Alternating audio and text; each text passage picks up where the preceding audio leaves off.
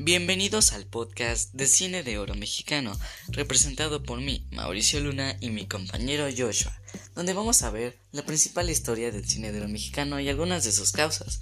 También vamos a ver a los actores más destacados e influyentes de aquella época. También vamos a ver algunas de las películas más galardonadas, famosas y reconocidas de aquella época. Disfruten de este bellísimo podcast.